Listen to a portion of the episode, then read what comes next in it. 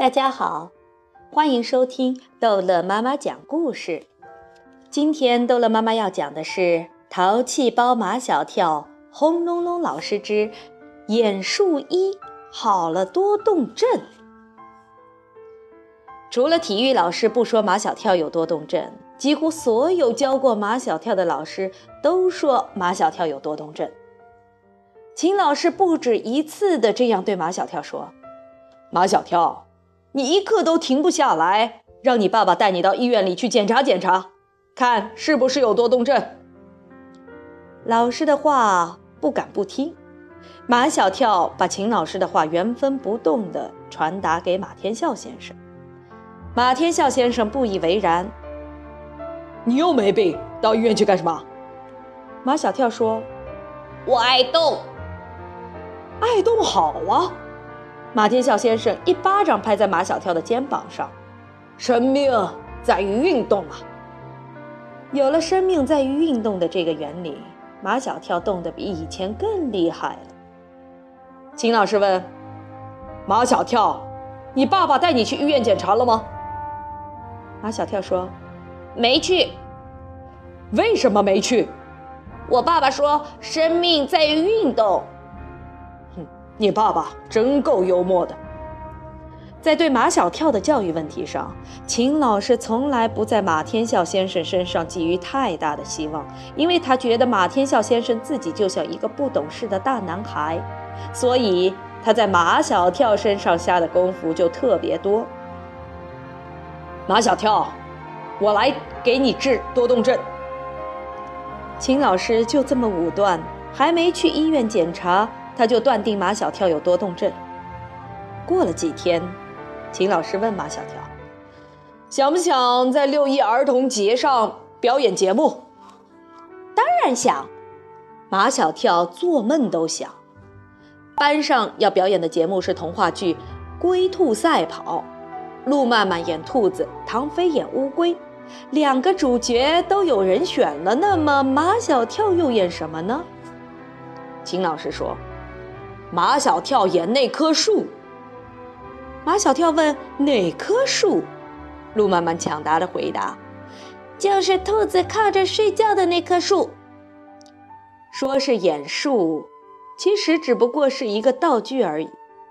马小跳两只手举着两根树枝，一动不动地站在那里，连一句台词都没有。故事。是从一只兔子在一棵大树下遇见一只乌龟开始的，也是在这棵大树下结束的。所以，马小跳必须从头到尾始终站在那里。马小跳两只手高高的举着两根树枝，眼睁睁地看着兔子路曼曼在他身边跳来跳去，眼睁睁地看着乌龟唐飞在他身边爬来爬去。那个唐飞真是笨。连马小跳都把他的台词背得滚瓜烂熟了，他自己还经常忘词儿。马小跳忍不住就要给他提词儿。唐飞不仅不感谢马小跳，反而去向秦老师告状。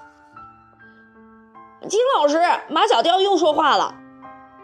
秦老师就来警告马小跳：“马小跳，你要记住，你是一棵树，树是不能讲话的。”乌龟和兔子开始跑，乌龟骄傲了，在大树底下睡觉。路曼曼靠在马小跳的脚边，眯上了眼睛。马小跳的心里很有些不平衡。他这个主角当的可太舒服了，在台上蹦蹦跳跳、风风光光，还可以靠在我马小跳身边休息。而马小跳脚都站酸了，却不过是一个活道具。马小跳使了点坏，往后一退，路曼曼立即四脚朝天。路曼曼哭了，跑去向秦老师告状，说马小跳故意捣乱。秦老师最喜欢路曼曼，一见他哭就格外生气。马小跳，你再故意捣乱，我就把你换下来。你知不知道，还有很多同学想演你这个角色呢？马小跳知道。确实有很多同学想演他这个角色，比如张达，再比如毛超，而且他们还扬言，就等着秦老师把马小跳换下来，他们好上。马小跳很怕秦老师把他换下来，他说他不是故意捣乱，他是累了。秦老师又警告马小跳：“马小跳，你要记住，你是一棵树，树是不知道累的。”后来在排练的时候，马小跳就不停地对自己说：“马小跳，你是树，不是人。树是不能说话、不能动、不知道累的。”秦老师看见马小跳有进步，就鼓励他：“马小跳，只要你每天把树演好了，我就让你说一句台词。”马小跳说：“我不说。”为什么？你不是说树不能说话，也不能动吗？秦老师就笑了起来。我们演的《龟兔赛跑》是个童话剧，童话中的动物可以说话，树也可以说话。马小跳说：“童话中的树既然可以说话，为什么只有说一句，不多说几句呢？”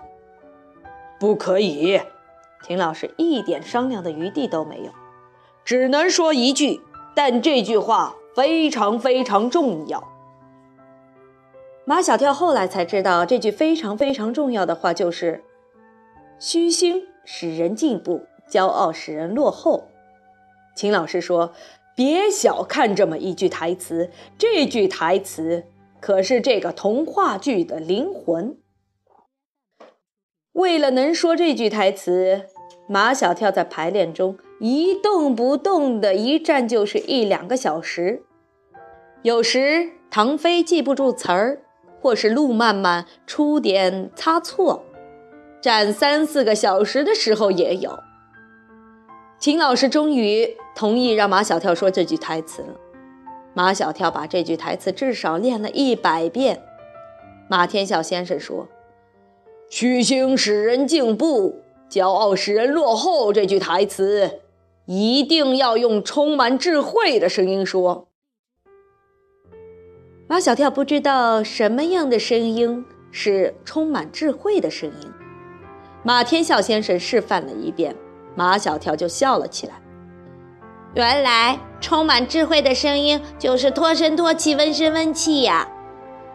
六一儿童节那天演出节目，马小跳的全身裹满了棕色的布，这是树干，手上举着绿色的树枝，他更像一棵树了。